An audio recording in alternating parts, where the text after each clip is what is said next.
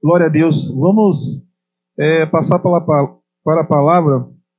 Eu vou hoje, em especial, suspender aqui a, a série que eu estou ministrando sobre oração e vou ministrar Colossenses, Colossenses 3.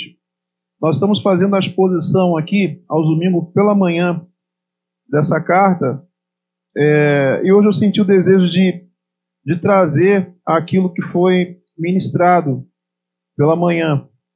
Então, Colossenses 3 é, é uma palavra muito forte, tá? Vamos ler do verso 5 ao verso 10. Colossenses 3, do 5 ao 10.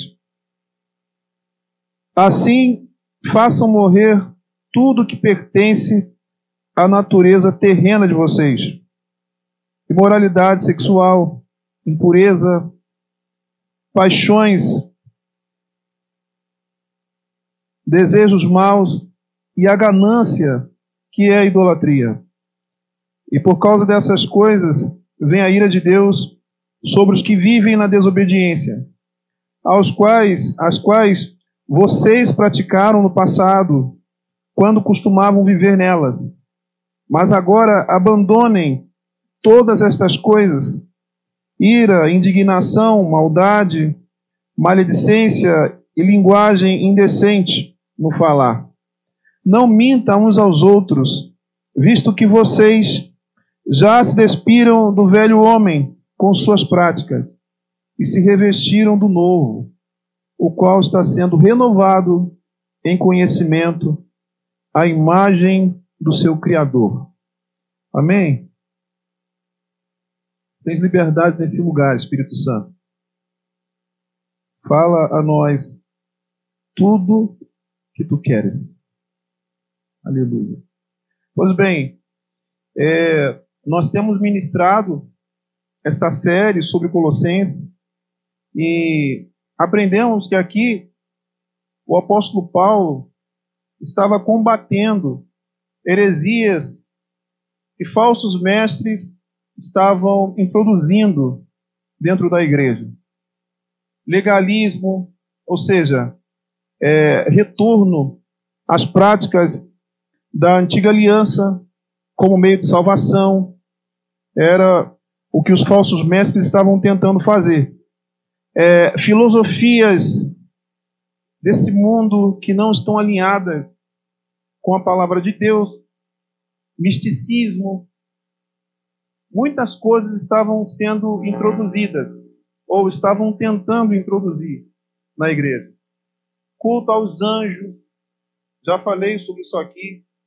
Adoração aos anjos. E o apóstolo Paulo vem combatendo essas heresias, falando sobre a supremacia de Cristo. Ele fala sobre a suficiência da pessoa de Jesus Cristo e tudo aquilo que ele realizou por nós. Eu gosto muito de Colossenses 1, a partir do verso 15, onde a palavra do Senhor nos diz: Ele é a imagem do Deus invisível, o primogênito sobre toda a criação, pois nele foram criadas todas as coisas nos céus e na terra, as visíveis e as invisíveis, sejam tronos, sejam soberanias, poderes ou autoridades. Todas as coisas foram criadas por Ele e para Ele. Ele é antes de todas as coisas e nele tudo subsiste. É dessa forma que o apóstolo Paulo vem combatendo a tudo que não estava alinhado com o Evangelho. Mas quando chega no capítulo 3, ele começa a dar instruções à igreja acerca é, da forma que ela deveria viver. Ele fala sobre santidade. Aqui o apóstolo Paulo está falando sobre pureza. E aí vale a pena ressaltar que ele sempre escreve da seguinte forma: primeiro, deixa a parte doutrinária Evangelho. Capítulo 1, capítulo 2, ele vem trazendo a parte doutrinária. aquilo que Jesus Cristo é, aquilo que ele fez. No capítulo 3 é que ele vem dando instruções à igreja. Ele vem falando sobre purificação, sobre santificação. É muito importante nós pensarmos nisso, porque Deus jamais vai te pedir algo sem te dar poder para realizar. O outro ponto que é muito importante nós pensarmos é que Deus sempre dará o primeiro passo. O legalismo prega o seguinte: eu obedeço a Deus, então eu sou amado, aceito e salvo por Ele. Essa é a ordem do legalismo. Eu faço algo para Deus, Deus então me ama, me aceita e salva a minha vida.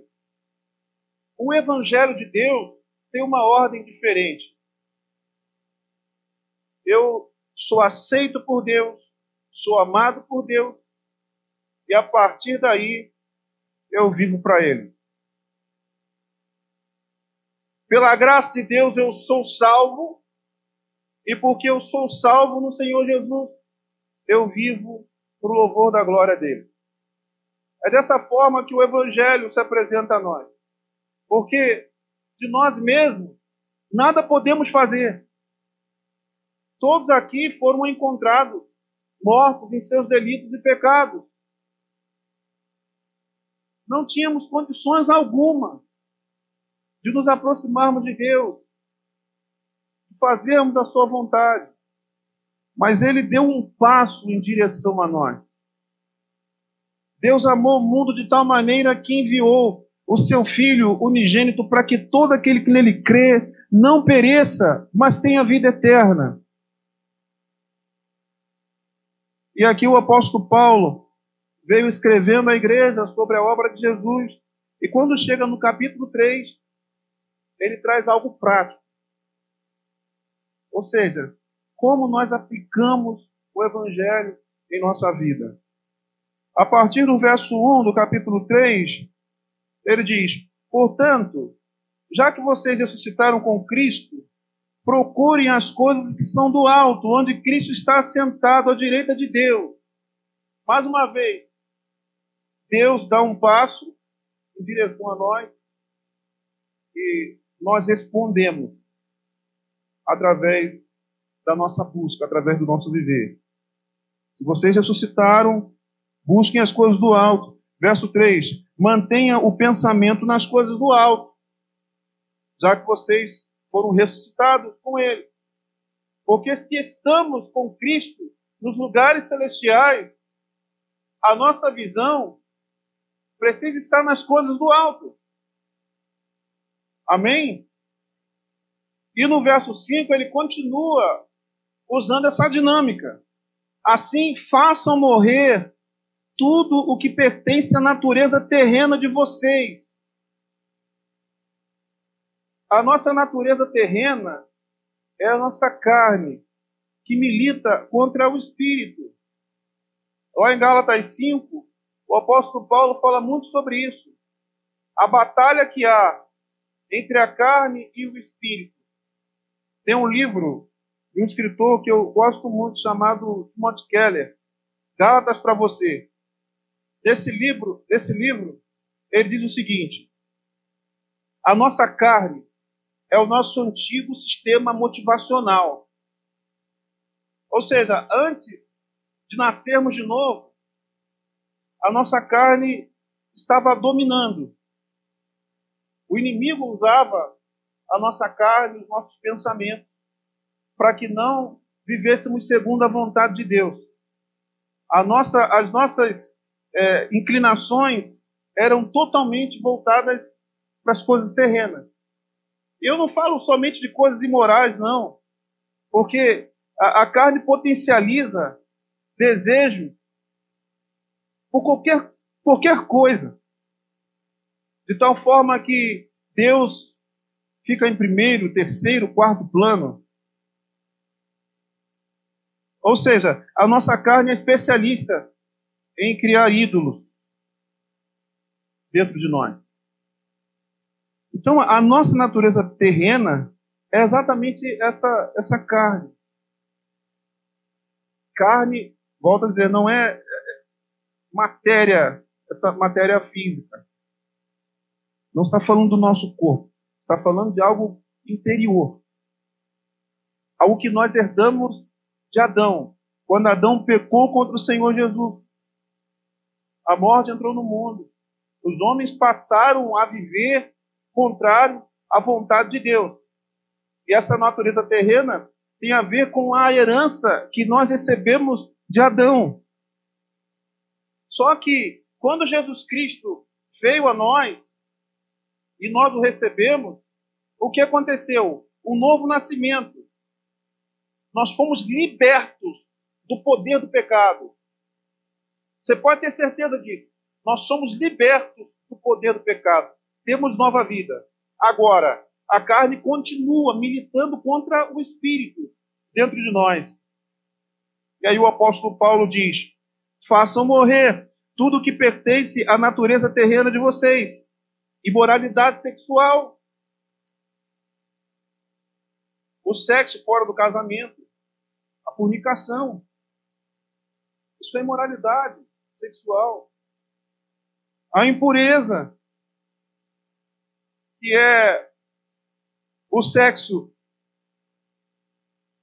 fora da, da vontade de Deus, no sentido é, do homem se deitar contra o homem, tudo que foge do natural, daquilo que Deus estabeleceu. Isso é impureza. O apóstolo Paulo está dizendo: façam morrer paixão, desejos que desejos maus e ganância, que é a idolatria. Vale a pena ressaltar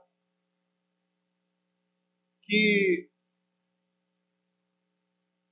dentro de nós existem inclinações que não glorificam a Deus.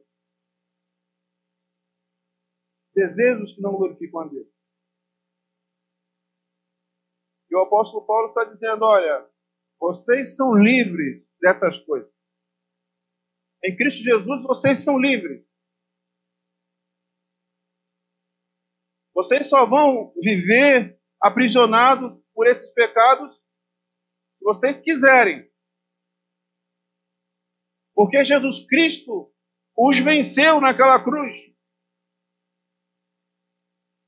É importante falar sobre isso, irmão. Sabe por quê? Muitas pessoas estão vivendo no engano.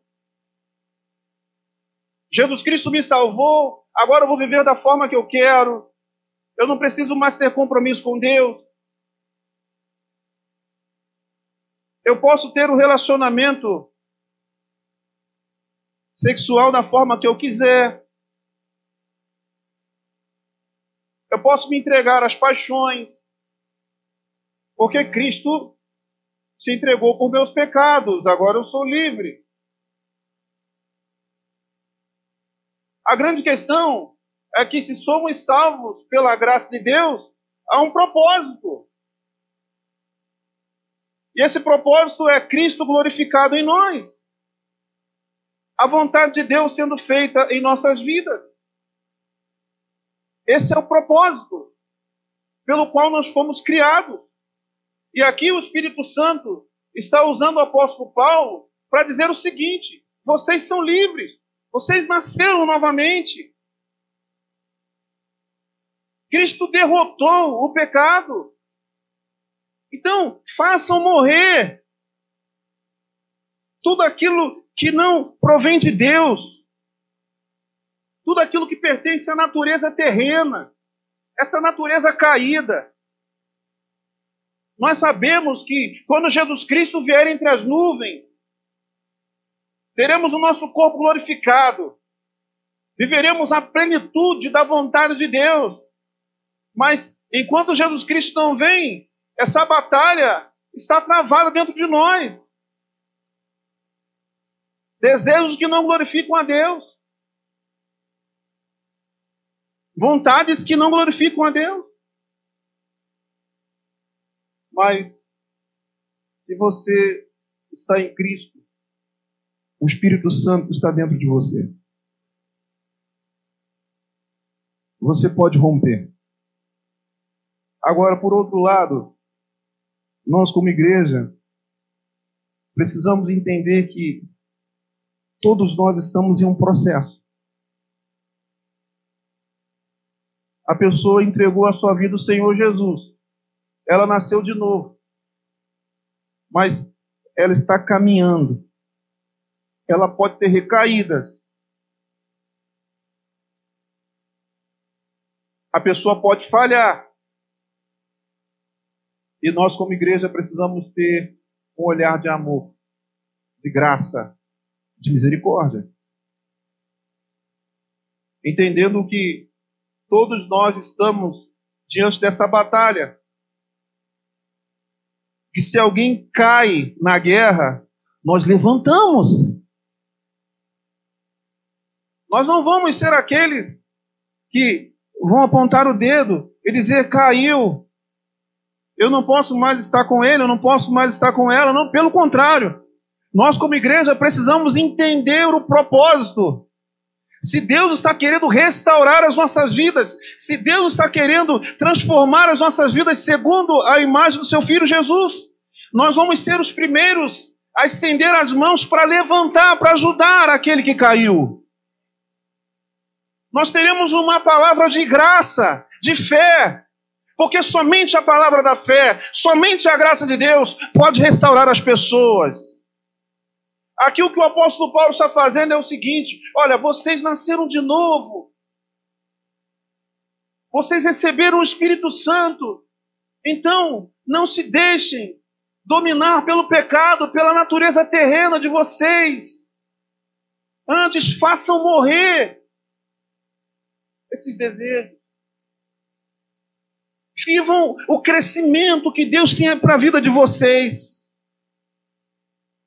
Aleluia. Não vivam na idolatria. Pastor, mas eu não tenho imagens na minha casa, eu não adoro outros deuses.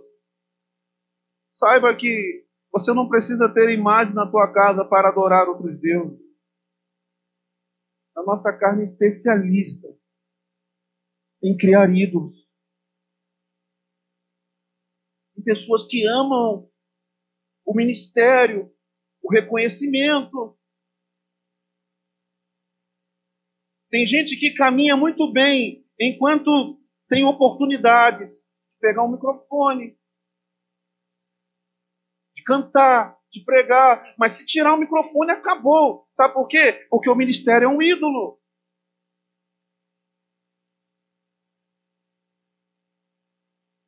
Tem gente que caminha muito bem enquanto está sendo elogiado, enquanto todo mundo está aprovando. Mas se não é aprovado, Fica lá embaixo. Não tem humor. Por quê? Porque amam a aprovação das pessoas mais do que a Deus.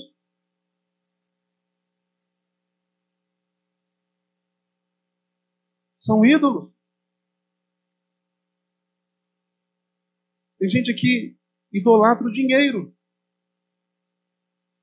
Tem dinheiro no bolso, só vitória. E aí, só vitória. As coisas estão fluindo, glória a Deus. Mas se passam por crise financeira, Deus não me ama, eu não sei o que está acontecendo comigo, nada dá certo, aí já não cultua mais a Deus, já não tem mais prazer em louvar, em adorar, porque o dinheiro é um ídolo do seu coração.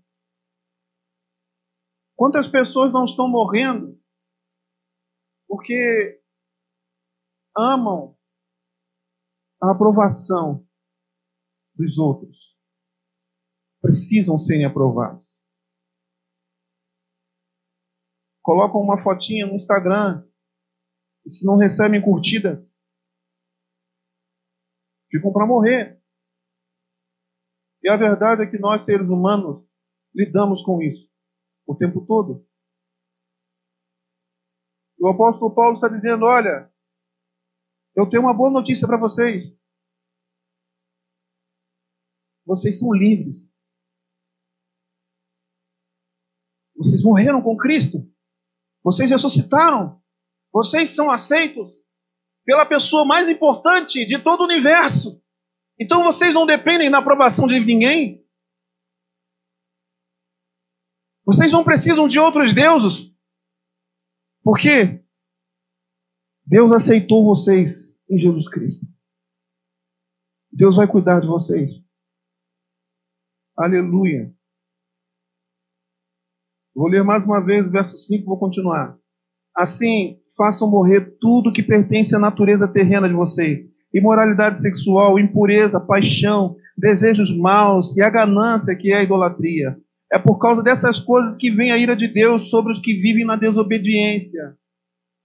É por causa dessas coisas que vem a ira de Deus sobre aqueles que não nasceram de novo, aqueles que ainda têm como representantes Adão e Eva, aqueles que não nasceram da água e do Espírito. É por causa dessas coisas que a ira de Deus vem sobre eles, as quais vocês praticaram no passado, quando, quando costumavam viver nelas. Nós vivíamos nelas. Não somos melhores que ninguém, fomos encontrados nessas práticas. É por isso que nós não podemos apontar o dedo para ninguém. Eu não posso apontar o dedo e dizer: Fulano está mal. Fulano não merece a graça, não merece o favor. Porque eu também fui encontrado em delitos e pecados. Eu também fui encontrado entregue às minhas paixões.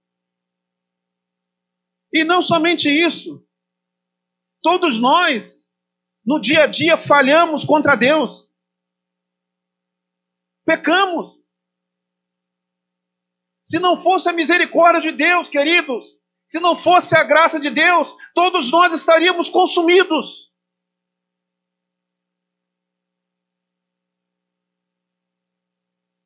É por isso que a misericórdia do Senhor se renova a cada manhã. É por isso que nós dependemos da graça de Deus, porque não há justiça em nós que nos faça merecer o amor do Pai. Não há justiça em nós que nos faça merecer um relacionamento íntimo com Deus. Porque todos nós andávamos em pecados e ainda hoje falhamos mas pela graça do nosso Deus, nós somos salvos.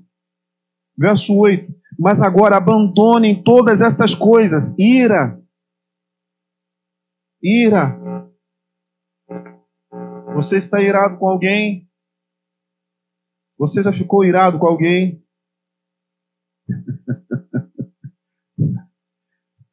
Eu era muito nervoso, viu? Vocês me veem assim, calmo. Eu não passei pelo ressignifica, mas Deus transformou a minha vida. Eu era muito nervoso. Eu mirava facilmente, ficava virado facilmente. Mas Deus foi tratando a minha vida. Talvez você seja o tipo de pessoa que se ira facilmente. O Espírito Santo está falando contigo hoje. Deixa essas coisas. Eu vejo uma boa notícia aqui. Eu vejo uma boa notícia nesse texto. O apóstolo Paulo está falando: vocês não precisam se conformar com a ira. Vocês são libertos. Vocês morreram com Cristo, vocês ressuscitaram. Tome posse da nova identidade que vocês possuem em Cristo. Aleluia! É isso que o apóstolo Paulo está falando. Tome posse dessa nova identidade, dessa nova natureza. Vocês não precisam mais se entregar à ira. Pelo Espírito Santo vocês podem vencer, vocês podem romper. Abandonem todas essas coisas: ira, indignação, maldade. Não seja maldoso em suas ações. Você não precisa ser maldoso. Você não precisa ter um olhar maldoso. Você tem a mente de Cristo. Se você crê no Senhor Jesus, se você nasceu de novo, você tem a mente de Cristo. Amém? Aleluia. Deixe todas essas coisas: indignação, maldade, maledicência. Você não, não precisa ficar falando mal das pessoas. Maledicência é o falar mal, mal dizer. E tem gente que tem prazer em falar mal dos outros. Por quê? Porque enquanto fala mal do outro, é como se ela se sentisse melhor. Depende é, de falar mal de alguém para se sentir melhor. Eu posso até estar mal, mas fulano está muito pior do que eu. Maledicência. Ao tempo todo falando mal, criticando. É muito bom quando você se depara com pessoas que têm uma palavra de vida, que evitam ficar falando mal dos outros. Aqui os, o, o apóstolo Paulo está trazendo esse ensinamento porque essas coisas fazem mal para a comunidade, fazem mal para a igreja. Você hoje fala mal de alguém, e aí as coisas vão se alastrando, outras pessoas vão sabendo. E o Espírito Santo está ensinando a igreja: pare de falar mal dos outros. Não seja fofoqueiro. Tem gente que fala, ah, não, que as mulheres são muito fofoqueiras e tal. Tem homem. Meu Deus. Fala muito mais.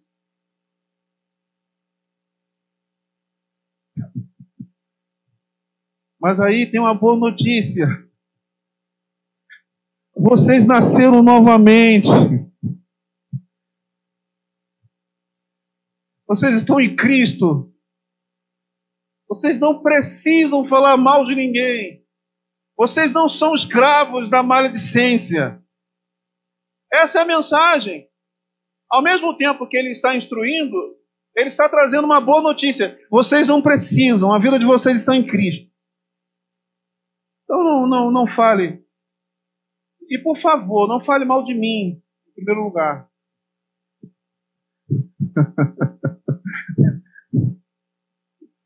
Brincando, gente. Não fale mal de ninguém. Olha, eu vou falar, é, é, não é fácil. Não é fácil. Nós falhamos, tá? Nós falhamos. Eu não estou aqui dizendo que somos perfeitos. Eu não estou aqui dizendo que eu nunca falo mal de ninguém. Porque eu seria mentiroso. Eu seria mentiroso. Mas ainda bem que eu tenho o Espírito Santo para dizer: cala a boca. Você está falando demais. Você está falando que não deve, Reginaldo. Eu tenho uma coisa comigo, o Espírito Santo fala, eu, eu posso estar dirigindo, posso estar fazendo o que for. O Espírito Santo me perdoe. Me ajude. Por que, que eu estou falando isso? Eu sei que é muito fácil chegar aqui e dizer: olha, deixa a maledicência. Você que fica falando mal dos outros. Como se eu nunca falasse. Agora, pelo Espírito, nós vamos aprendendo. Nós vamos aprendendo. Eu posso, eu posso afirmar aqui para vocês que eu já não sou aquela pessoa lá de trás. Eu já não tenho prazer em falar mal das pessoas. Eu não tenho. Porque o Espírito Santo está tratando a minha vida. O Espírito Santo está fazendo uma obra em mim. E ele está fazendo em você também. Ele está transformando as nossas vidas. Então deixe a maledicência, a linguagem decente no falar. Quantas vezes nós falhamos no nosso falar, trazemos uma linguagem decente. Hoje, tem líderes que são capazes de falar palavrão de público.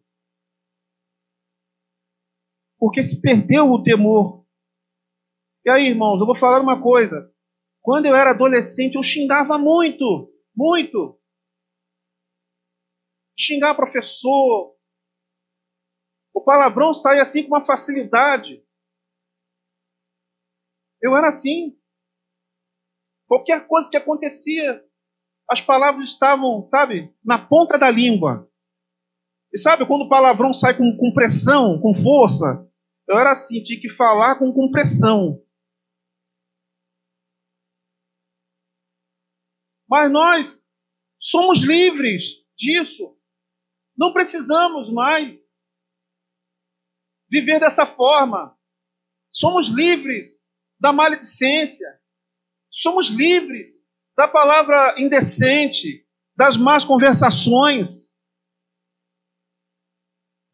Se nós falhamos, é porque não estamos atentos, não estamos vigiando, porque a obra de Deus foi feita em nossa vida.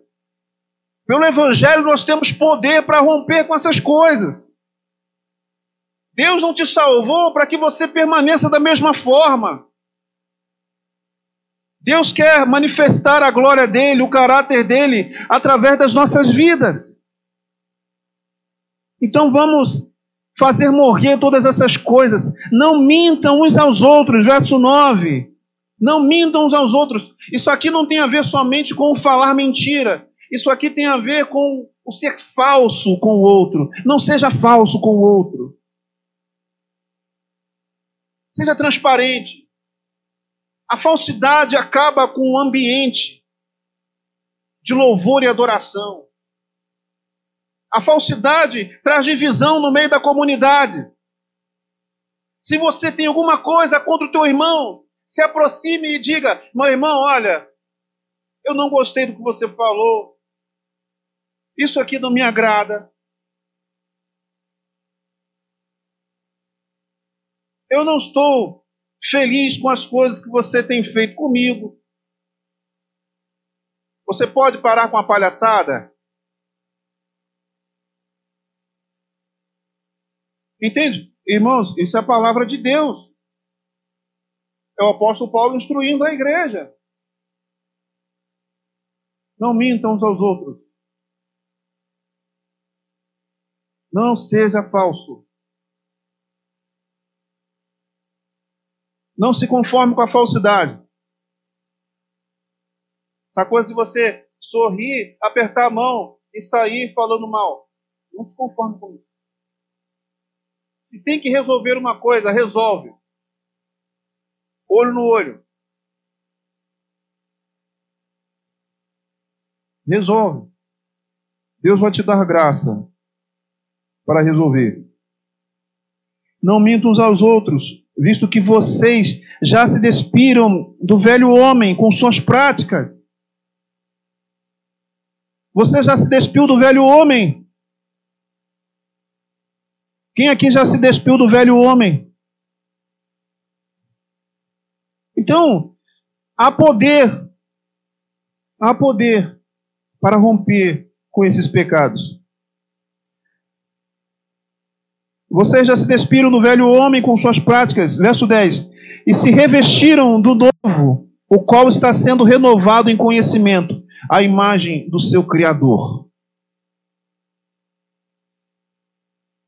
Vocês se despiram do velho homem, se vestiram do novo homem, e agora estão sendo transformados à imagem do Criador. Porque lá no Éden nós somos criados à imagem e semelhança de Deus. E Deus é imutável, ele não muda.